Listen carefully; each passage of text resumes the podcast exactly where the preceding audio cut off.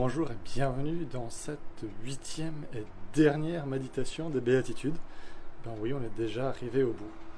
Alors aujourd'hui, cette dernière béatitude, elle est un petit peu plus longue que les autres. Elle dit ceci. Heureux ceux qui sont persécutés à cause de la justice, car le royaume des cieux est à eux. Heureux serez-vous lorsqu'on vous insultera, qu'on vous persécutera, et qu'on répandra sur vous toutes sortes de mal à cause de moi. Réjouissez-vous et soyez dans l'allégresse parce que votre récompense sera grande dans les cieux, car c'est ainsi qu'on a persécuté les prophètes qui vous ont précédés. Dans cette dernière béatitude, Jésus y passe des faiseurs de paix juste avant euh, à la persécution. Il passe de la réconciliation au conflit. Alors ça peut nous sembler être un peu un, retour en arrière ou une grosse contradiction euh, là au milieu. Mais nos expériences, elles nous montrent euh, généralement que euh, quand on recherche la paix, on n'a pas toujours la réaction que l'on rêverait d'avoir en face. on peut chercher la réconciliation, on peut chercher la paix et puis être reçu avec dureté, avec méchanceté dans toute réconciliation, eh ben, on peut faire seulement une partie du travail. Euh, c'est à l'autre partie de faire le reste du chemin aussi. Alors le chrétien est appelé à faire preuve effectivement de miséricorde, d'honnêteté, de paix, de justice, euh, toutes ces dispositions-là, elles ne sont pas forcément bien reçues en face. Non, se mettre à la suite du Christ, euh, entrer dans ce royaume, ça implique aussi de traverser des difficultés et des épreuves, hein, comme la deuxième béatitude nous l'avait déjà euh, rappelé. Heureux ceux qui pleurent. Un peu plus loin, dans l'évangile de Matthieu, toujours, Jésus, il dira que le disciple n'est pas plus grand que son maître. Ça signifie que comme le Christ a souffert, le disciple du Christ, le chrétien aussi, souffrira. On a dans l'histoire moderne un exemple fameux qui est le, théologien, pasteur Dietrich Bonhoeffer, euh, qui a été exécuté pour s'être opposé euh, au régime nazi.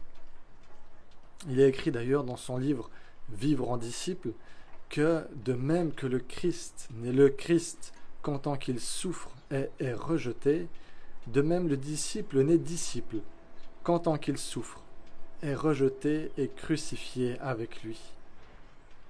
Le disciple, le chrétien, trouve de la joie dans la persécution. Pourquoi? Eh bien parce qu'il a cette assurance que le royaume des cieux est à lui. C'est la deuxième fois qu'on trouve cette promesse dans les béatitudes. La première fois, c'était avec la toute première béatitude. Et c'est une promesse qui vient encadrer comme ça l'ensemble de ces béatitudes-là et dans laquelle on peut retrouver, rassembler toutes les promesses qu'on a entendues euh, dans les versets, les méditations précédentes. effectivement, plus qu'une promesse à venir, hein, c'en est une qui est au présent. C'est une réalité pour aujourd'hui et à vivre maintenant. Le royaume des cieux est à eux. Et au cas où on voudrait euh, s'y soustraire, laisser la persécution à d'autres sous d'autres latitudes, Jésus il la répète une seconde fois. Euh, cette fois-ci à la deuxième personne. Hein, il dit Heureux serez-vous lorsqu'on vous persécutera? Le retournement des valeurs traditionnellement exaltées, euh, il est ici poussé à son paroxysme. Il fait écho à une autre phrase de Jésus encore, euh, toujours rapportée par Matthieu dans son évangile au chapitre 20 les premiers seront les derniers et les derniers seront les premiers. C'est précisément ce retournement de valeur, euh, cette manière de voir le monde et de vivre euh, complètement retourné, euh, qui peut choquer, qui peut scandaliser.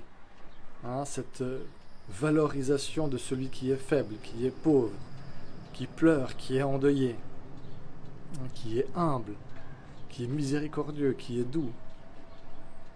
Comment accepter un Dieu qui lui-même se fait humble, doux, miséricordieux, faible, pauvre, jusqu'à en mourir sur une croix Tout ça par amour pour l'humanité. Ça peut sembler être un geste faible. Alors lorsque des communautés chrétiennes sont persécutées dans le monde, c'est souvent euh, précisément parce qu'elles sont faibles et parce qu'elles euh, incarnent cette euh, petitesse qui alors fait peur à des pays et des nations, à des régions qui cherchent à tout prix à vivre par la force, par le pouvoir et en s'imposant. Alors oui, cette question se pose à nous, sommes-nous prêts à vivre ce royaume avec tout ce qu'il implique, avec tous ses renversements, jusqu'au bout? Amen et à très bientôt.